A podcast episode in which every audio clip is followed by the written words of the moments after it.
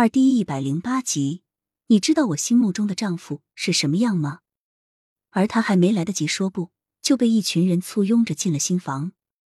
有没有搞错？他是因为有压寨夫人当，才自愿留下来的。这群土匪怎么可以这么没信用，一点职业道德都没有？还有那个大当家是怎么回事？明明看他看的神魂颠倒，结果还把他送给了那个青兰，他是不是那方面不行啊？还是好难色啊！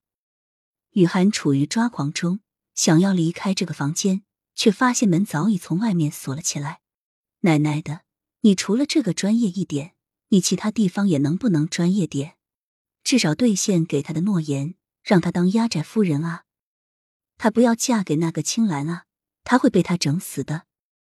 正在雨涵抱头痛哭、捶胸顿足的时候，一个声音突然从背后传来。你就那么想当压寨夫人吗？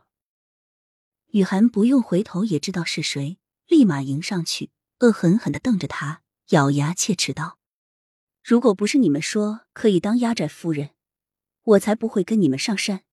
你一点都不信守诺言，我发现你的思想越来越龌龊了。我觉得我已经兑现诺言了，你嫁给了我，不也照样是压寨夫人吗？只不过在压寨夫人前面加一个二字而已。”青兰轻轻一笑，微有醉意的脸上蔓延出一片红晕。呵，他就是冲着那个压寨夫人才愿意跟他们上山，所以没有一点害怕。看他穿着举止不凡，原来思维也很与众不同。他搞不懂他思想怎么龌龊了。你，雨涵一时语塞，他的祈求一次一次的变成泡沫。他的人生怎么就那么不顺啊？